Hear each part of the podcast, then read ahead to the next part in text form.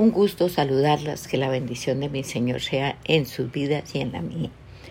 Hoy en, el, en la cuarta estación, la de la manifestación, vamos a ver la lección 21.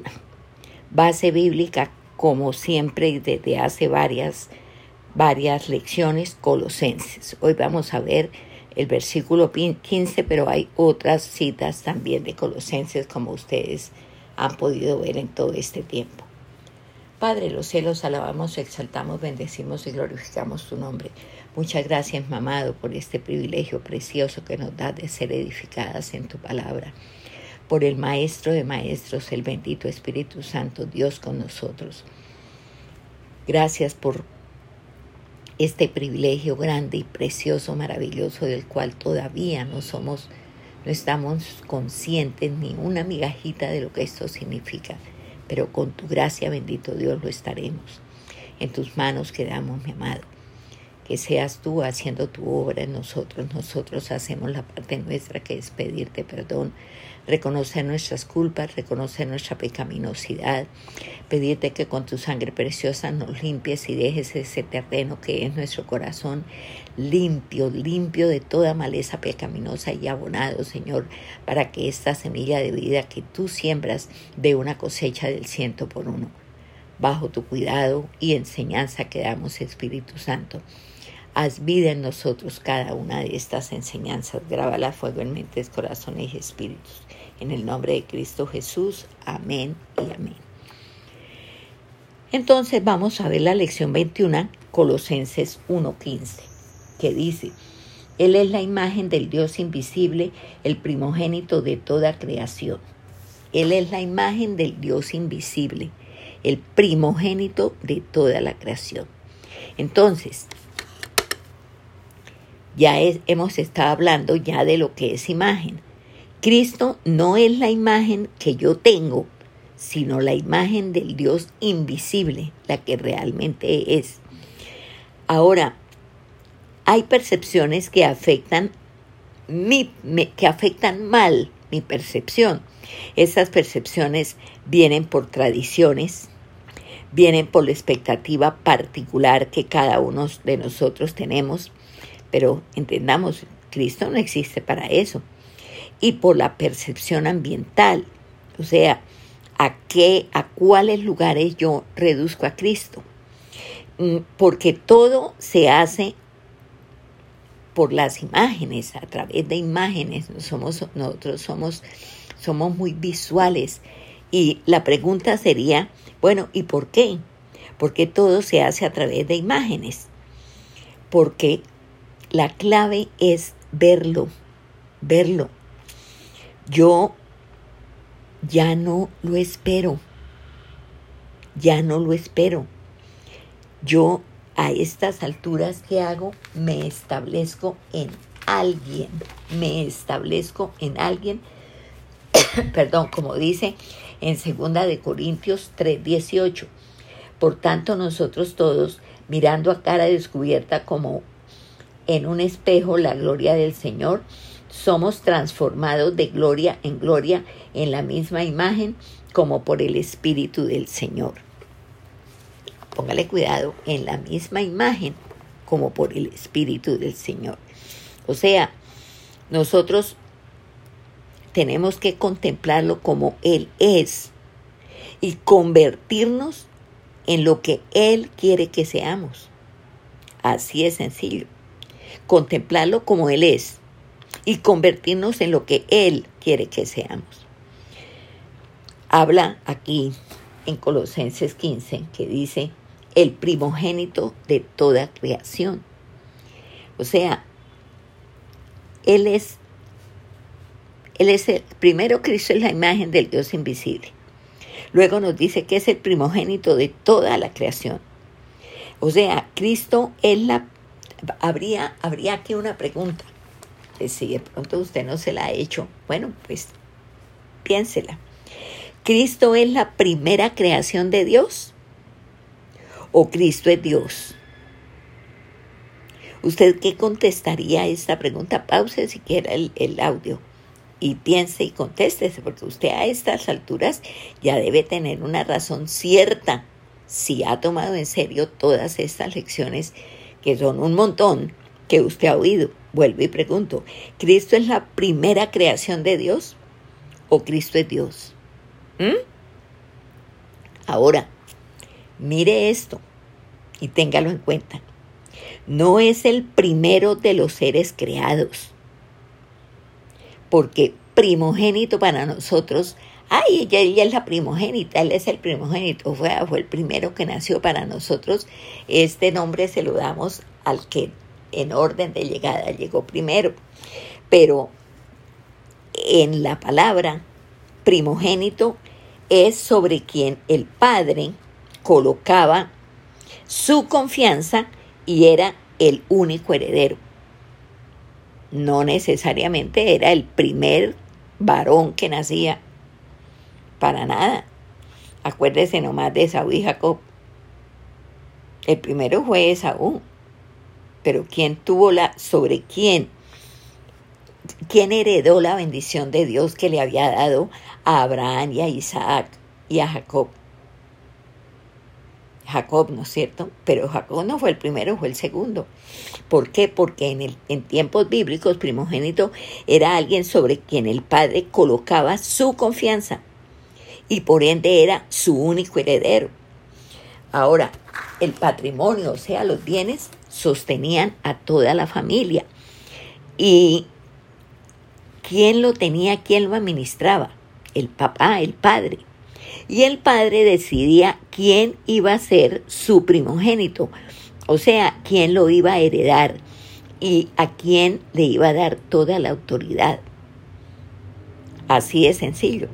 Entonces tengamos en cuenta esto para no creer que porque dice que es el primogénito fue el primero creado. No, no, no. Eso es un error graso que yo no creo que ninguno de ustedes lo haya dicho. Entonces, Cristo todos los privilegios del Padre le fueron dados. Todos los privilegios del Padre le fueron dados a Cristo. Primogénito, protos, no primero, en orden de llegada. O sea, no es origen, es referencia, referencia. Cristo es el único sentido que tiene la creación. Así de sencillo, el único sentido que tiene la creación. Fuera de Él, nada tiene sentido. Cristo es el único referente. Recuerden, Cristo, el único referente. Tal cual. La persona maravillosa de Cristo es quien tiene todo poder y autoridad y todo tiene sentido en Él. Todo poder, toda autoridad y sentido solo en Cristo. Entonces, ¿qué dijimos? imagen de, imagen de Dios, primogénito de toda creación, antes que todas las cosas, y todas las cosas en Él subsisten. ¿Por qué? Porque en Él fueron creadas todas las cosas, sencillamente, por eso. Si usted pregunta, bueno, ¿por qué es la imagen de Dios? ¿Por qué es el primogénito de toda la creación? ¿Por qué antes de todas las cosas? Porque todas las cosas en Él subsisten. ¿Por qué? porque en Él fueron creadas todas las cosas. En Él, en Cristo, todo, absolutamente todo fue creado, no lo olvide. Él, Cristo, es el fundamento. Fundamento Cristo, base Cristo, razón de ser Cristo. De Él salió todo acto terminado. O sea, de Él salió todo. Los actos terminados de quién salieron de Él. Todos salieron de Él. Él fue perfecto. De Él salió todo. Mire lo que dice ahí en el versículo 16 de Colosenses 1. Porque en Él fueron creadas todas las cosas, las que hay en, el, en los cielos y las que hay en la tierra, visibles e invisibles, sean tronos, sean dominios, sean principados, sean potestades. Todo fue creado por medio de Él y para Él. Absolutamente todo por medio de Él y para Él. O sea, creado, fíjese que dice que fue creado. O sea, Todas las cosas fueron creadas una vez y para siempre. En Cristo la creación alcanzó la plenitud. Leyes y propósito de la creación están todas en Cristo. ¿Cuál es el propósito de la creación? Cristo. Las leyes, Cristo. O sea, todo lo anterior es lo que Dios hace en Cristo por nosotros. Eso lo hizo Dios en Cristo por usted y por mí. Y en la conjugación de los tiempos hay un tiempo que se llama aoristo. Y este, ¿qué significa cuando, cuando algo está conjugado en tiempo aoristo? Eso significa que es un presente continuo. No es un va a pasar, no es un paso, es está pasando y sigue pasando, o sea, un presente continuo. Por eso Dios lo primero que hace con usted y conmigo es ponernos en Cristo, tal cual, porque en Él es que se completa absolutamente todo. Por eso dice, mas vosotros estáis completos en Él. Ahí en Colosenses lo dice, mas vosotros estáis completos en Él. O sea, así no lo notemos, pero en Cristo es terminado todo y es perfecto todo. Usted, por ejemplo, mírese ahorita tal cual está escuchando este audio. Usted tiene ahorita muchas cosas por hacer, tiene que esto, tiene que el otro, no terminó lo de allí, le quedó faltando lo de acá. Pero ¿cómo la ve a usted Dios? Como un producto totalmente terminado y sentada en los lugares celestiales con Cristo. Así le dé Él. Nosotros no.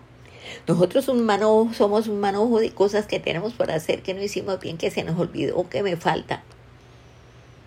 Eso somos nosotros, pero usted y yo para, para Dios como somos, productos totalmente terminados. Por eso es tan importante que nos veamos con los ojos con que Dios nos ve, para que nada de las circunstancias, por caóticas que sean, que se le, se le presenten a usted en su día a día, la echa al piso, la desborone, le haga decir, no, ahora sí ya no hay nada que hacer, no. Porque esa circunstancia no la quitó a usted del propósito de Dios terminado, verla sentada en los lugares celestiales con Cristo. Así la ve él. Entonces, nada, miren, nada de lo que nos pase aquí debajo del sol, nada es determinante en nuestras vidas. Lo único determinante es como Dios nos ve, sentadas en los lugares celestiales. Por eso no le dé tanta importancia a las cosas pueden ser lo más catastróficas que usted pueda imaginar. Y puede ser, dije, no, ahora sí, hasta aquí llegamos. ¿No? Señor, esto me tumbó, esto me dejó vuelta a pedacitos, esto me dejó de recoger con secante. Pero esto no es mayor que tú. Ni esto me mueve la butaca allá al lado tuyo, en el cielo, como tú me ves. Dame la actitud adecuada, Señor, para poder sortear esta situación y que tú seas honrado y glorificado. Ayúdame, Señor. Esa es la actitud que usted y yo tenemos que tener ante cualquier circunstancia, por espantosamente espeluznante que sea. Porque nada ni nadie nos quita del propósito ya cumplido de Dios que es vernos en los lugares celestiales con Él. No lo olvide. Si usted tiene esto presente, su vida va a ser sencillamente espectacular, confiada y descansada total y absolutamente en Él. Entonces, mire, Dios hizo el mundo en seis días. Todo el orden creado en seis días estuvo terminado y descansó, dice allá en Génesis. La creación, póngale cuidado a esto, que se vaya vaya, le vaya bajando el moño, mi querida. La creación no la hizo Dios para el hombre, sino por, en y para Cristo. El hombre fue creado al final y se le dio la misión de administrar. Póngale cuidado lo que somos, no dueños, administradores. Y el séptimo día descansó. Y Dios descansó y no fue cerrado. Fíjese que todos los, los, los días anteriores se decía y este fue, eh, y así terminó, y vio Dios que todo lo que había hecho era bueno. Y al segundo día, y terminó, y vio Dios que todo lo que había hecho era bueno. Y al tercer día, y vio Dios que todo lo que había hecho era bueno. Pero en esa declaración de en la mañana y en la tarde, no se dio en el séptimo día. No fue cerrada con esta declaración ¿Qué quiere decir esto? Que el hombre está en el descanso de Dios, que es Cristo. Por eso no se cerró esa declaración. Porque el hombre está en el descanso de Dios, que es Cristo. Ahora, el hombre hubiera podido seguir desarrollando la capacidad infinita que le había dado Dios, pero el hombre se salió del escenario de la bendición, se salió del escenario de la bendición. Mire lo que dice ahí en Romanos 8, 19 y 20. Dice en Romanos 8, 19 y 20.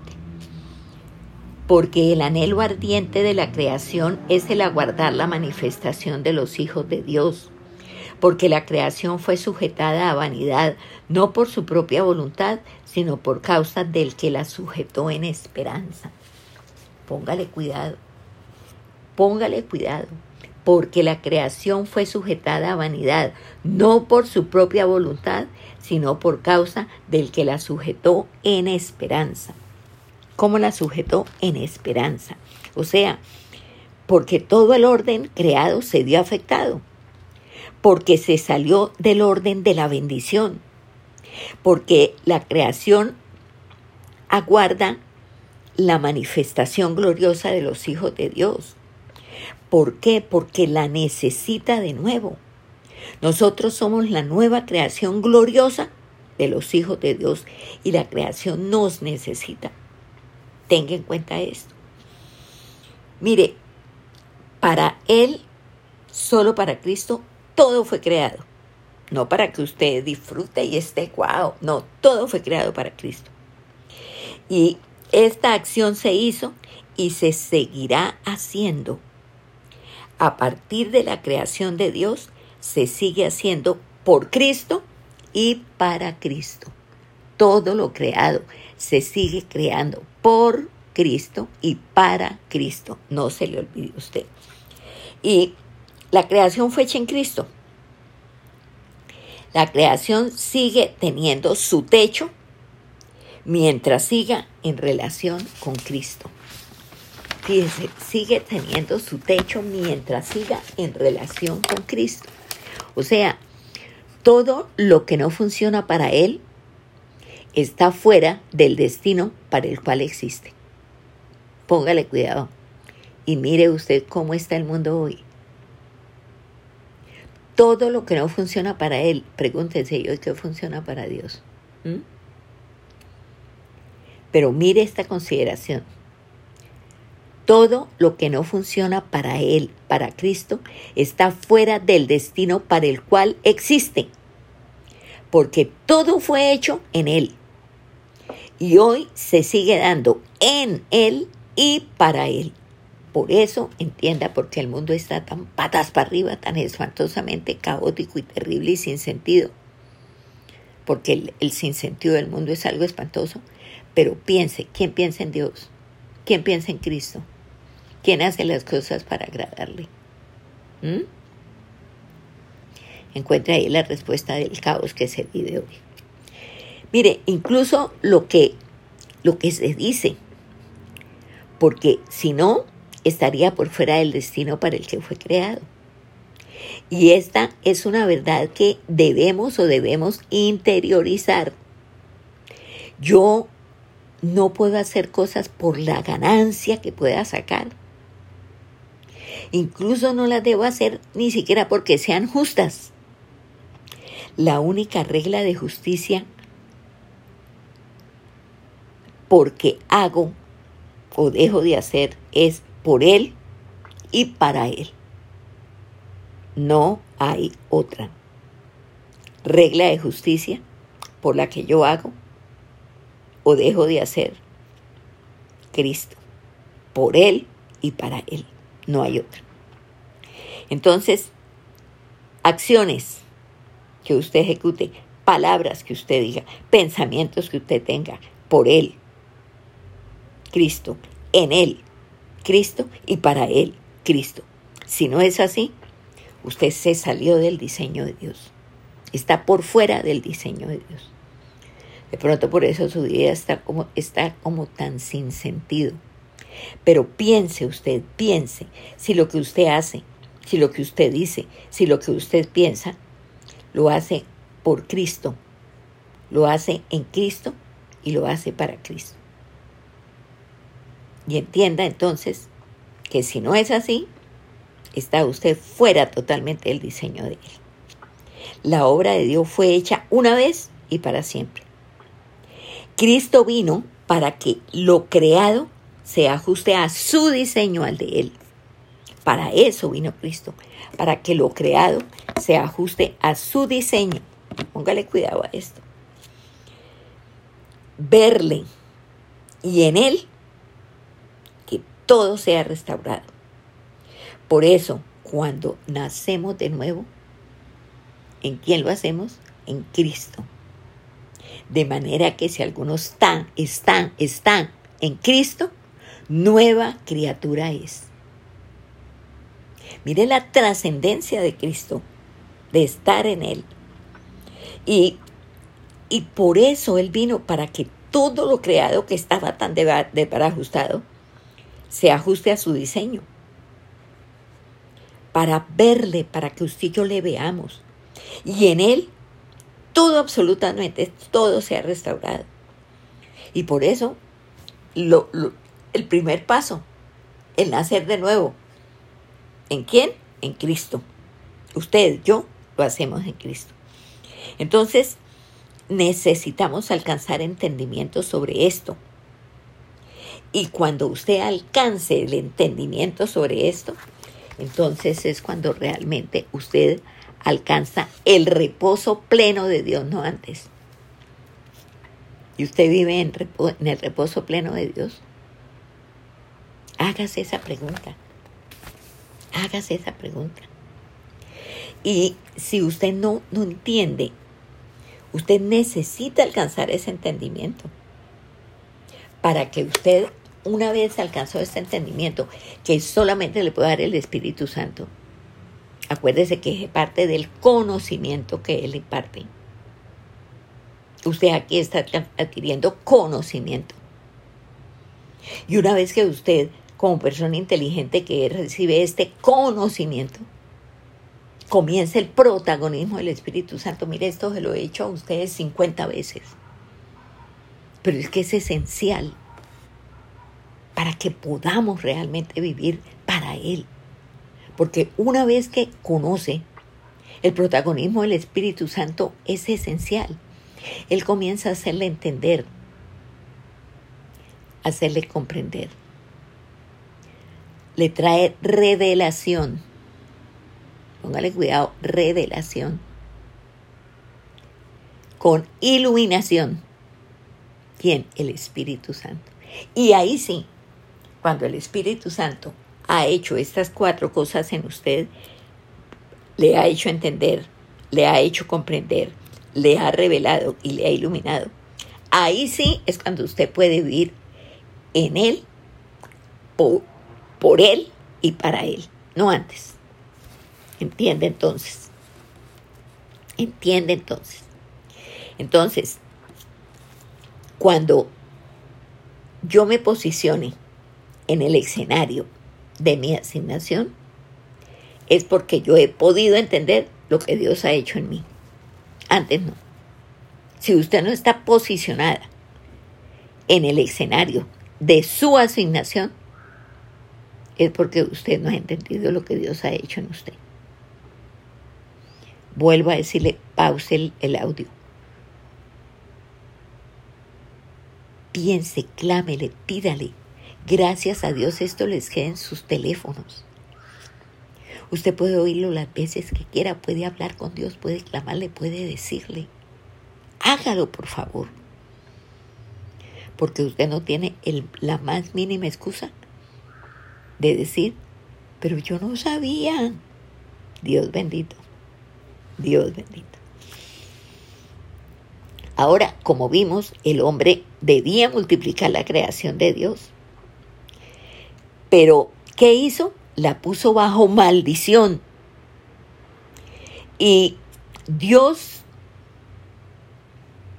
y dígalo en primera persona, me ubica de nuevo en Cristo para restaurar todas las cosas. Esa es mi asignación. Pause y apunte por si usted no sabía cuál era su asignación. Acuérdese. Dios me ubica de nuevo en Cristo para restaurar todas las cosas. Esa es mi asignación. En Él, por Él y para Él. Dios restaura todo. Todo, todo restaura todo. El primer yo soy. Porque esto se va a dar cuando todo lo haga para Él. Cuando Él sea más importante que yo. Y usted dígalo así. Y todavía no es más importante que nosotros. Y eso sí Qué pena, pero si somos honestas y somos sinceras, tenemos que decirle, Dios mío, yo quiero que sea así, pero todavía no es así. Tú no eres más importante que yo, Señor. Tú no eres más importante que yo. Vergonzosamente no. Tienes que serlo. Tienes que serlo. Pero no lo eres todavía. Entonces, Mire, cuando Él, Cristo, sea más importante que usted y que yo, ahí sí vamos a poder admirar la grandeza del primogénito. Acuérdese que Él nos hizo parte de la congregación de los primogénitos, para que todo dependa de Él y todo sea para Él. Ahí sí vamos a admirar la grandeza del primogénito para que todo dependa de Él y para Él. Vamos a leer aquí en Efesios, porque este es, este es un, un pasaje espectacular. Ojalá lo lean muchas veces ustedes. Vamos a buscar Efesios 2 y vamos a leer del 12 al 22. Póngale mucho cuidado a todo lo que dice aquí. Dice, en aquel tiempo estaba sin Cristo, alejados de la ciudadanía de Israel y ajenos a los, pactos, a los pactos de la promesa, sin esperanza y sin Dios en el mundo. Pero ahora, en Cristo Jesús, vosotros que en otro tiempo estabais lejos, habéis sido hechos cercanos por la sangre de Cristo, porque Él es nuestra paz, que de ambos pueblos hizo uno, derribando la pared intermedia de separación, aboliendo en su carne las enemistades, la ley de los mandamientos expresados en ordenanzas, para crear en sí mismo de los dos un solo y nuevo hombre, haciendo la paz y mediante la cruz reconciliar con Dios a ambos en un solo cuerpo, matando en ella las enemistades. Y vino y anunció las buenas nuevas de paz a vosotros que estabais lejos y a los que estaban cerca, porque por medio de él los unos y los otros tenemos entrada por un mismo espíritu al Padre. Así que ya no sois extranjeros ni advenedizos, sino conciudadanos de los santos y miembros de la familia de Dios, edificado sobre el fundamento de los apóstoles y profetas, siendo la principal piedra del ángulo Jesucristo mismo, en quien todo el edificio bien coordinado va creciendo para ser un templo santo en el Señor, en quien vosotros también sois juntamente edificados para morada de Dios en el Espíritu. Mire esta maravilla que usted acaba de oír, porque realmente que es una maravilla. O sea, propósito de Dios conmigo y en mí. Desafío grande, grandísimo. ¿Cuál es ese desafío? Que sus intereses, los de Dios, sean primero que los míos. Su proyecto, no mis sueños. Proyecto de Dios a través de sus hijos, que son la nueva creación de Dios, que vivimos por Él y vivimos para Él. Por cuanto, si yo no lo hago, estoy por fuera del diseño y por fuera de la razón para la cual existo. Es que esto es supremamente grave. ¿Usted se figura lo que es estar por fuera del diseño? Para, la, para el que Dios me, me hizo. ¿Usted se figura lo que es estar sin, sin la razón por la cual existo? ¿Qué sentido tiene la vida para usted y para mí? Si lo que yo hago, pienso, en lo que yo me muevo, no es por Cristo, no es para Cristo y no es en Cristo. Yo pienso, y yo pienso que ustedes también,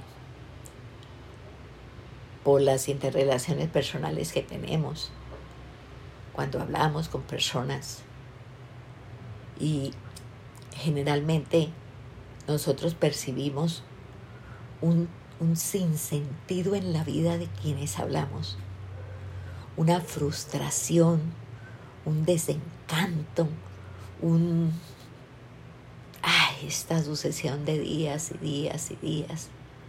Ay, qué mamera, dicen algunos.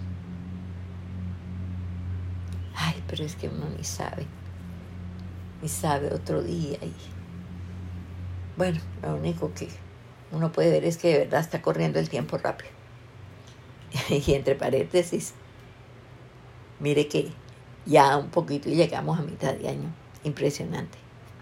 Ya más de un año en pandemia. Más de un año con tantas limitaciones para hablar, para salir, para vernos. Sin la calidez de los abrazos. En fin, sin tantas cosas que antes las teníamos, pero nunca las valoramos. Solo ahora, cuando ya hace más de un año las perdimos, es que nos damos cuenta qué importante era sonreír y que la sonrisa se viera, darnos un abrazo.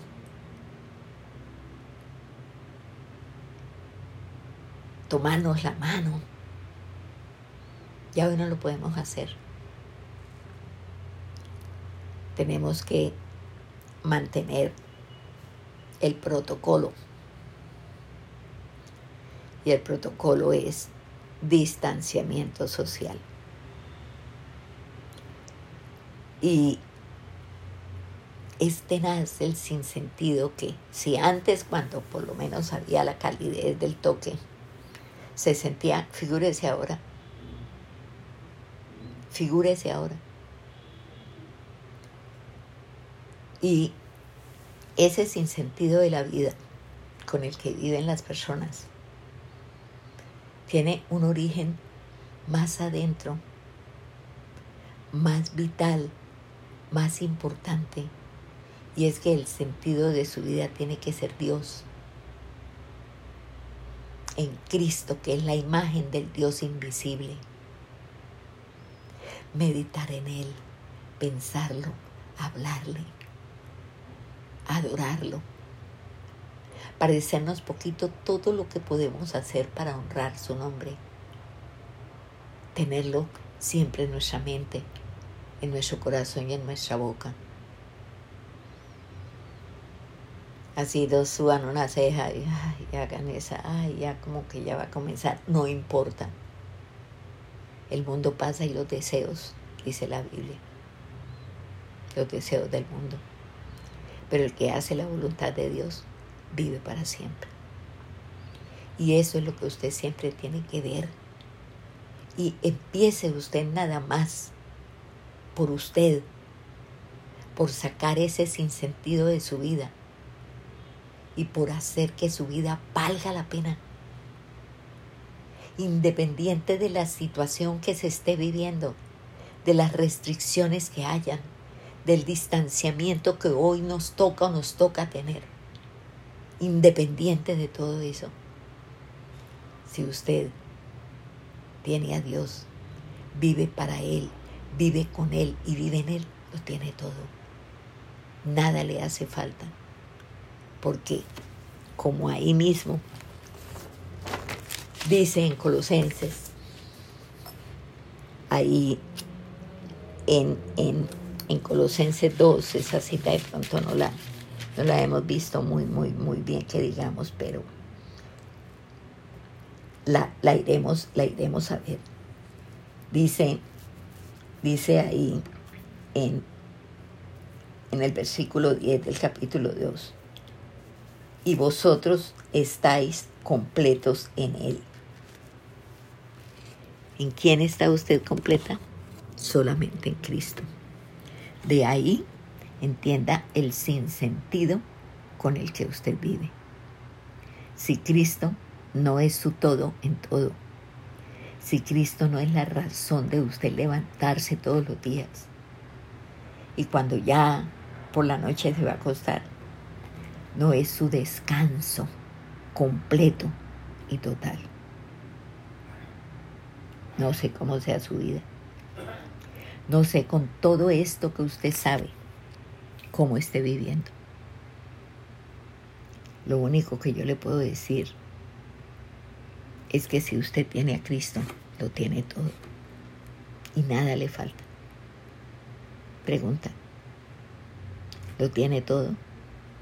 Nada le falta, y no estoy hablando de lo material, sino de la llenura de adentro. Si es así, es porque Cristo es protagónico en su vida. Ojalá sea así, por usted y por el testimonio y por las personas que lo rodean y por la responsabilidad que nosotros tenemos por este privilegio que Él nos dio de ser comisionados para llevar el mensaje más espectacular que podemos llevar. Cristo. Cristo. Amén. Para una próxima lección, vamos a ver la lección 22. Seguimos en Colosenses. Seguimos en Colosenses 1, pero vamos a ver del 15 al 17. Y como siempre les digo, hay otras, siguen habiendo citas, de pronto no solamente de, de colosenses, sino de, de, otros, de otros libros que nos, nos hacen ver y nos hacen establecernos cada vez más en él.